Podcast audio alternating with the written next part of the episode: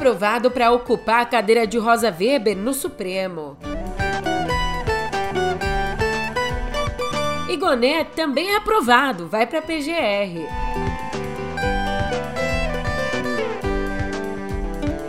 E dos Estados Unidos vem a investigação que pode culminar no impeachment de Biden.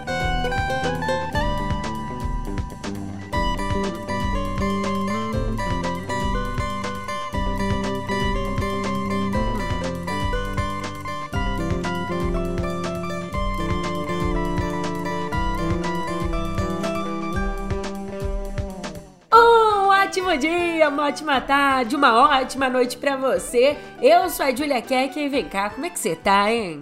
Nesse dia 14 eu quero mesmo que você tenha uma quinta sensacional, vai comer sua macarronada favorita, mata aquele hamburgão com aquela carninha gostosa ou a carninha vegana, como você preferir, vai dar uma volta no parque. Eu quero muito que seu dia seja maravilhoso, mas vai ser difícil você ficar mais feliz hoje do que o Dino e o Gonê. E você já vai ver o porquê no pé do ouvido.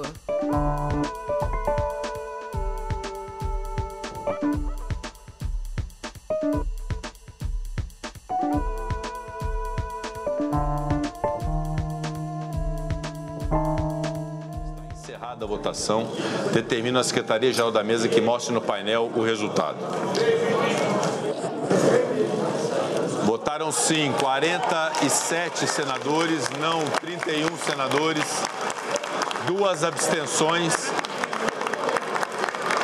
Está aprovada a indicação do senhor Flávio Dino de Castro e Costa para exercer o cargo de ministro do Supremo Tribunal Federal. Presidente. Será feita a devida comunicação à presidência. Pois é, você acabou de ouvir o momento em que o presidente do Senado, Rodrigo Pacheco, comunica que o atual ministro da Justiça, o Flávio Dino, é aprovado para ocupar a vaga deixada pela Rosa Weber no Supremo. E só para reiterar, o placar final no plenário ficou em 47 votos favoráveis a 31.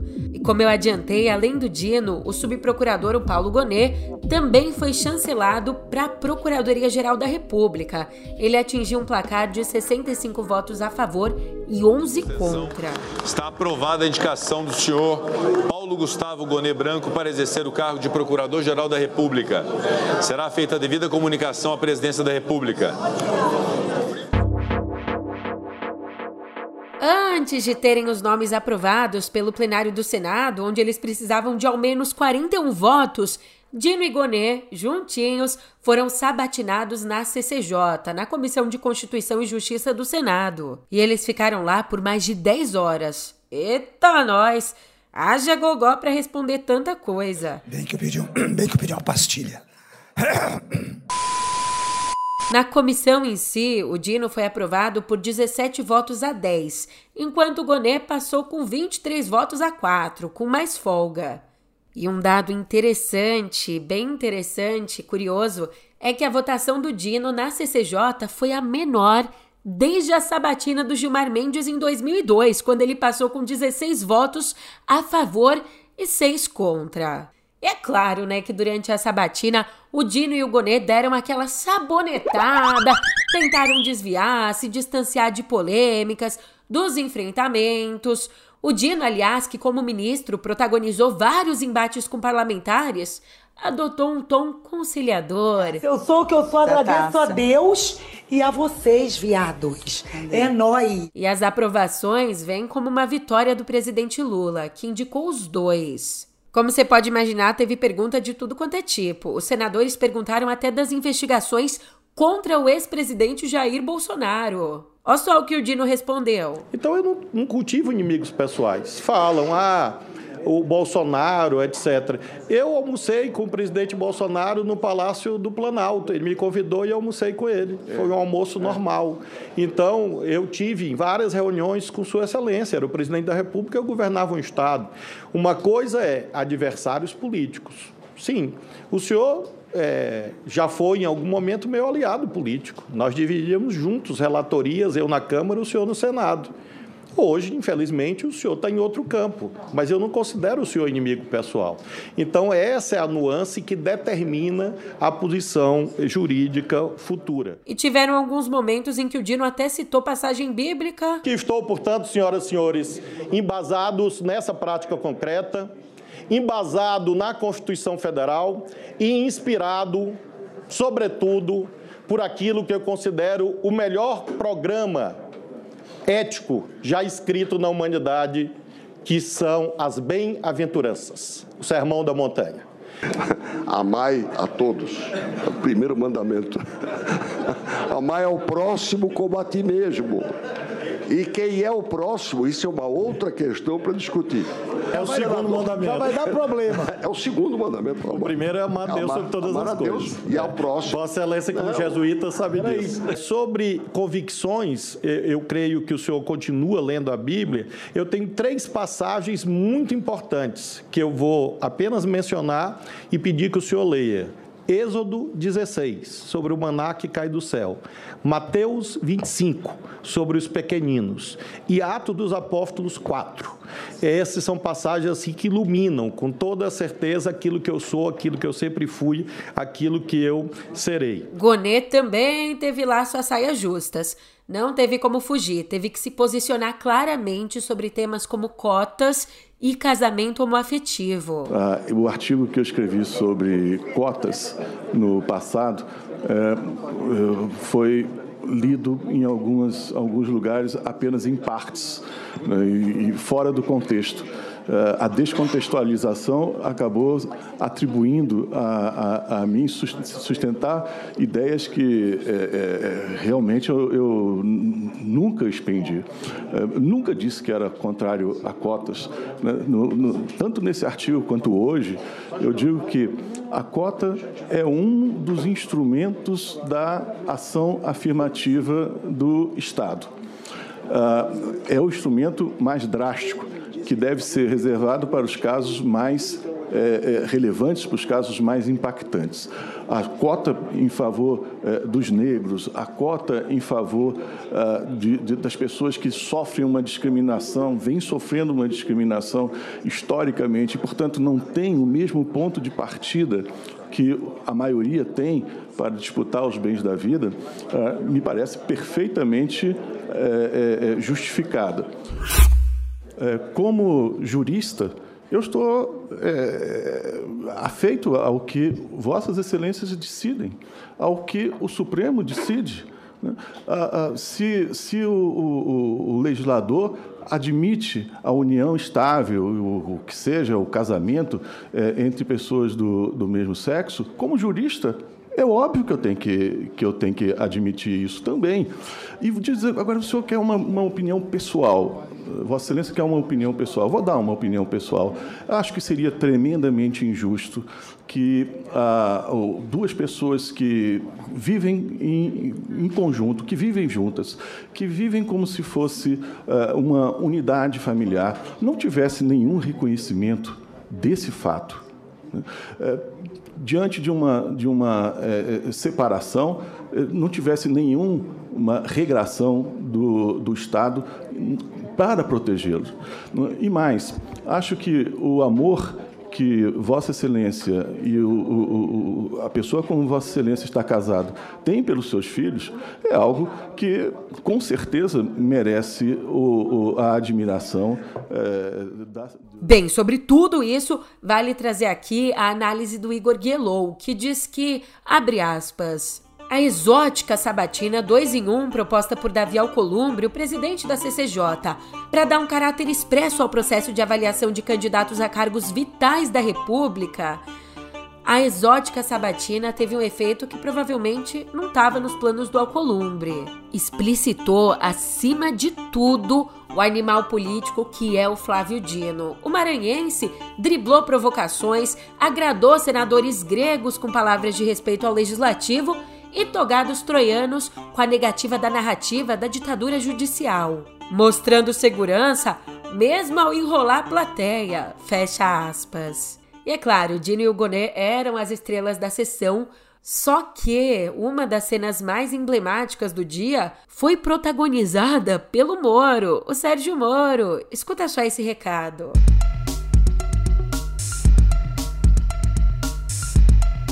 Sérgio Moro, Flávio Dino se abraçando, sorrindo. Você viu, né? O que isso diz sobre a nova organização da República Brasileira? Já ouviu falar de judiciarismo de coalizão? É um novo conceito do cientista político Christian Lynch. Talvez seja hora de prestarmos atenção nele. Vamos conversar?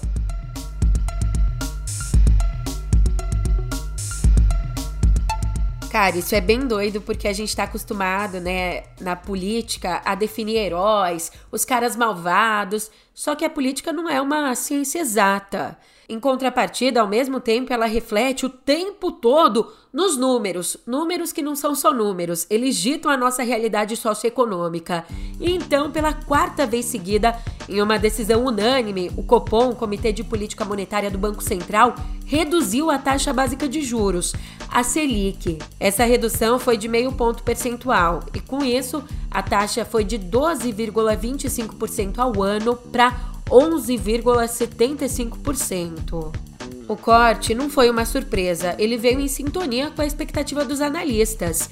E o Copom justificou o corte avaliando que o cenário externo está menos adverso, indicando que houve uma queda nas taxas de prazos mais longos nos Estados Unidos, além de sinais de redução nos núcleos de inflação. Por aqui, o Copom ressalta que os indicadores econômicos seguem consistentes com, abre aspas, o cenário de desaceleração da economia, apontando ainda que o índice de preços ao consumidor manteve uma trajetória de desinflação. No comunicado, o comitê informou que a conjuntura atual demanda serenidade e moderação na condução da política monetária e adiantou que pretende realizar novos cortes de meio ponto percentual. Mais uma vez, para isso, o Copom reafirmou a importância do governo perseguir as metas fiscais. É, Haddad, dá seus pulos aí. Se banque! Se garanta! Mas aproveitando que a gente está falando de economia, o Banco Central Americano manteve os juros básicos da economia entre 5,25% e 5,50% ao ano. Portanto, a gente não viu nem o corte nem o aumento. Aliás, essa terceira decisão seguida pela manutenção da taxa básica veio sim alinhada com a expectativa dos analistas. Só que a entidade deu o sinal mais claro até agora de que o ciclo de alta terminou, indicando uma possível redução das taxas em 0,75 ponto percentual no ano que vem. Mas antes do ano virar, a gente ainda tem assuntos pendentes, tá? Perguntas que precisam de respostas, principalmente aqui no Brasil, e por isso o Senado instalou ontem a CPI que vai investigar a responsabilidade da Braskem no desabamento de uma mina de salgema em Maceió. A instalação da CPI já aconteceu, mas os trabalhos, os trabalhos mesmo, vão ter que esperar um mês e meio. A comissão vai ser presidida pelo Omar Aziz, ele que também comandou a CPI da Covid, lembra? com agora o Jorge Cajuru como vice. Mas a escolha do relator ela ficou para fevereiro, só vai rolar depois do recesso. O mais cotado para essa vaga é o Renan Calheiros, autor do requerimento para a criação dessa CPI. O Calheiros, que também foi o relator da CPI da Covid. A gente vai ter quase a mesma configuração, né? Só que aqui o Cajuru vai ser vice, da outra vez foi o Randolph, o Randolph Rodrigues. E tem mais investigação começando, meu amor. Ontem, o Conselho de Ética da Câmara deu pontapé inicial à apuração da conduta do deputado André Janones. Ele que é acusado de uma suposta prática de rachadinha no gabinete. O presidente do Conselho de Ética, que é o deputado Leur Lomanato Júnior, ele ainda vai definir quem vai ser o relator do caso. Quem que pode ser o relator? pode ser o relator o Emanuel Pinheiro Neto, do MDB, também o Guilherme Boulos, do PSOL, ou o Sidney Leite, do PSD. Vai ser um desses três nomes porque eles foram sorteados para conduzir as investigações. E a gente só vai saber o desfecho da investigação desse episódio no ano que vem. Já no Supremo, o caso está sob a relatoria do ministro Luiz Fux.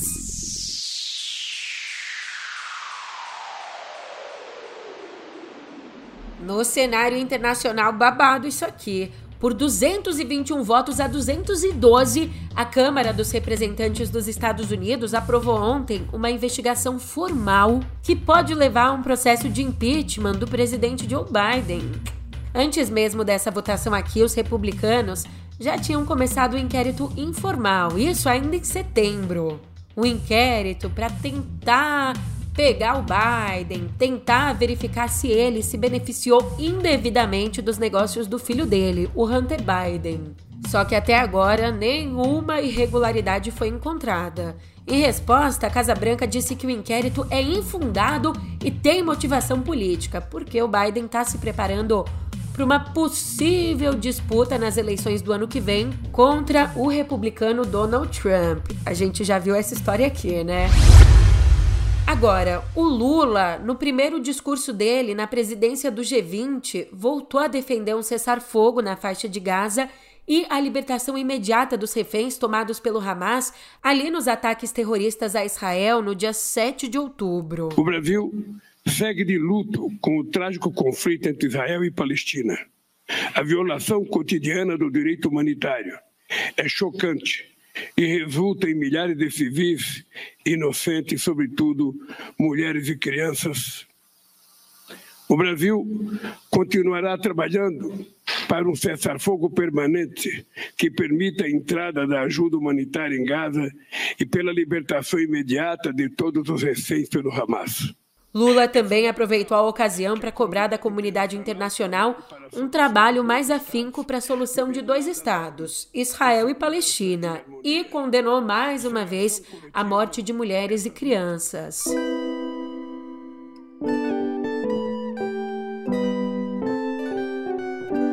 Você sabe a COP? Então, a 28ª Conferência do Clima da ONU, se você está tentando traduzir, a conferência de número 28 terminou ontem em Dubai e terminou com um acordo selado por 195 países.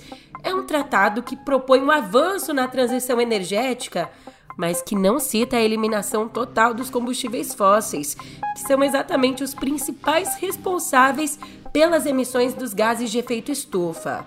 O acordo diz mais, diz ainda que os países devem fazer essa transição até 2050, mas não especifica os caminhos para isso, não diz como a mudança tem que ser feita e nem quais recursos financeiros vão ser usados, porque custa, tá? E custa muito. O documento também propõe que seja triplicada a capacidade mundial de energia renovável até 2030. Já já tá batendo na porta propõe a redução do uso do carvão e a aceleração do uso de tecnologias para captura e armazenamento do carbono. O presidente dessa COP, o Sultan Al-Jaber, chamou o acordo de histórico, mas reiterou que o verdadeiro sucesso dele está na implementação. We should be proud of our historic achievement. An agreement is only as good as its implementation. We are what we do not what we say. We must take the steps necessary to turn this agreement into tangible actions. Então, né, para um resumo aqui da história, o fim dos combustíveis fósseis não foi decretado, mas a comunidade global concordou em se afastar deles ainda nessa década. Como? Com qual dinheiro? não sabemos. Enquanto isso, aqui no Brasil, mais propostas avançando. E dessa vez, o Senado aprovou um projeto de lei que tipifica o crime de bullying e cyberbullying, praticados individualmente ou em grupo, e tipifica esse crime como atos de intimidação, humilhação ou discriminação. E Julia, mas o que, que se enquadra nessa tipificação? todas várias formas de agressão: a agressão verbal, a moral, sexual, social, psicológica, física, material ou mesmo, claro, a virtual. Com isso, o crime se torna parte do Código Civil, com pena de multa ou até quatro anos de prisão. Até quatro anos, né, caso o bullying tenha sido praticado no ambiente virtual. Ah, e o projeto também faz outra coisa muito importante: amplia a pena para até oito anos de prisão para quem exibir ou facilitar a reprodução de pornografia infantil, que é tratada como crime hediondo. O texto, já aprovado no Congresso, segue agora para sanção presidencial. Presidencial. presidencial, presidente, uma figura tão importante, mas na verdade a gente vai falar de alguém que talvez seja tão importante quanto um presidente, ou até mais importante, só que não é alguém. É o Chat GPT. Pela primeira vez na história, a revista Nature incluiu um não ser humano na sua lista anual de personalidades na ciência. E a gente está falando exatamente do Chat GPT. Essa ferramenta, essa ferramenta de inteligência artificial foi adicionada na categoria Personalidades na Ciência porque, claro, está transformando mundialmente a disseminação e a condução de pesquisas.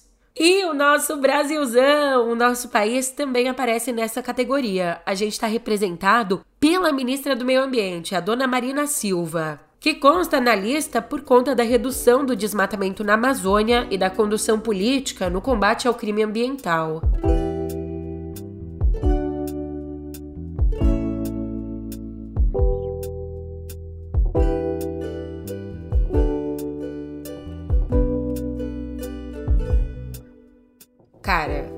Na editoria de cultura, imagina comigo. Você tá num avião e Deus o livre, esse avião sofre um acidente.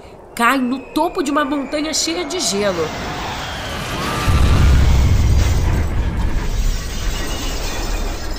E quase que milagrosamente você sobrevive. Aí machucado, machucada, espera por socorro, mas passa um dia, uma semana, um mês e o socorro nada. Meses se passam e nada de te encontrarem.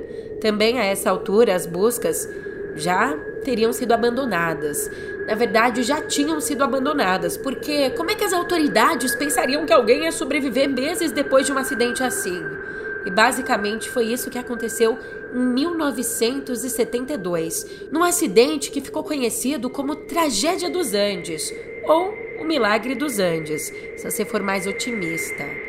Dos 45 passageiros a bordo da aeronave, 16 sobreviveram, mesmo depois de tempos e tempos no gelo.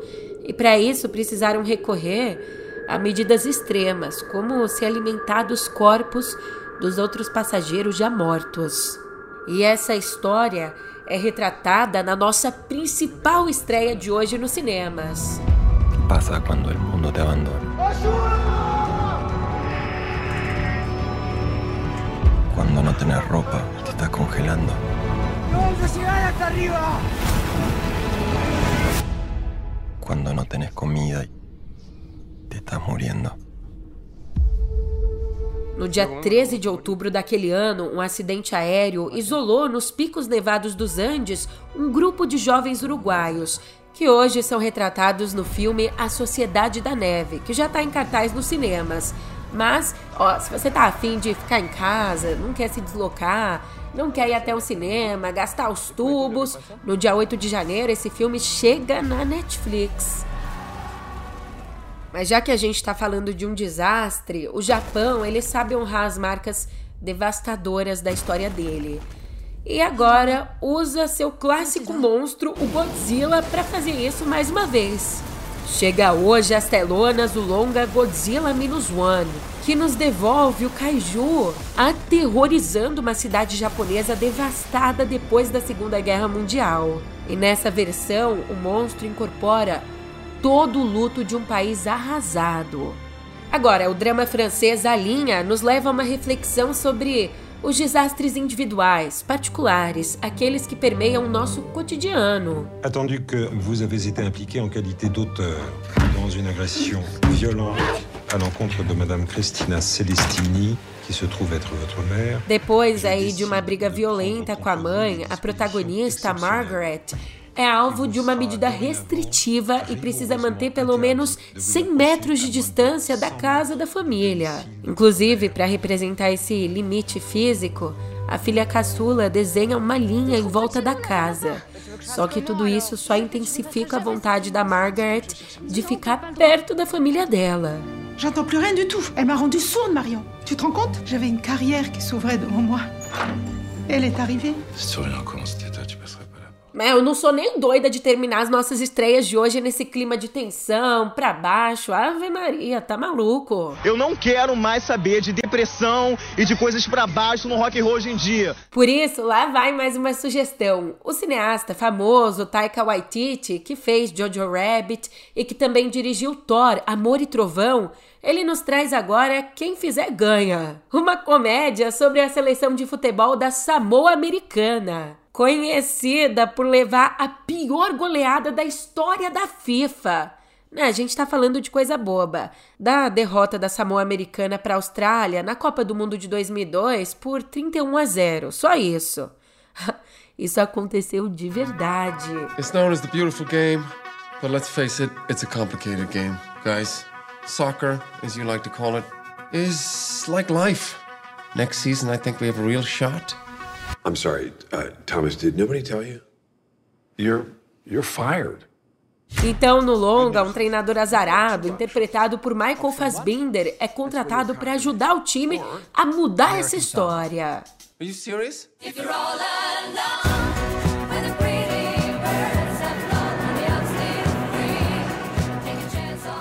Como a gente tá no clima de fim de ano, momento de retrospectiva, de fazer um balanço do ano que passou, aquelas correntes do Instagram, olhando para os maiores sucessos desse ano, o Critics' Choice Awards anunciou ontem seus indicados nas categorias de cinema, com a Barbie liderando a disputa. É, meu amor, sou a Barbie Girl, se você quer ser meu premiado, fica ligado, foram 18 nomeações incluindo melhor filme, melhor direção, melhor atriz, ator coadjuvante e atriz coadjuvante. Esse é o maior número de indicações da história da premiação, superando a forma da água e tudo em todo lugar ao mesmo tempo. Quando eles concorreram, eles estavam com 14 indicações cada. Depois de Barbie, a edição de 2024 tem Oppenheimer e Pobres Criaturas empatados em segundo lugar, concorrendo a três estatuetas cada. A cerimônia de entrega acontece no dia 14 de janeiro. e o mundo da música vem agora para suprir a nossa lacuna de notícia aleatória do dia, porque o rapper estadunidense Tyler, The Creator, teve que se desculpar com Gilberto Gil que por sua vez mandou. Vou explicar, peraí. O mal entendido aconteceu porque o rapper foi lá e usou para uma publi, uma publicidade da marca dele, a Golf Le Fleur, usou na campanha publicitária a música Duplo Sentido, do Gil. E tudo isso sem autorização. Inclusive, a versão que o Tyler usou num vídeo de quase 4 minutos é essa aqui, cantada pela TT da Bahia em 1976. Posso ver o movimento dos carros. Vim de casa porque estava insuportável pensar repare bem que é um vídeo de quase 4 minutos, então a música foi reproduzida quase integralmente. No fim das contas, a assessoria do Gil disse que o Tyler The Cop, que é fã do Gil, ligou para se desculpar e tentar resolver a questão.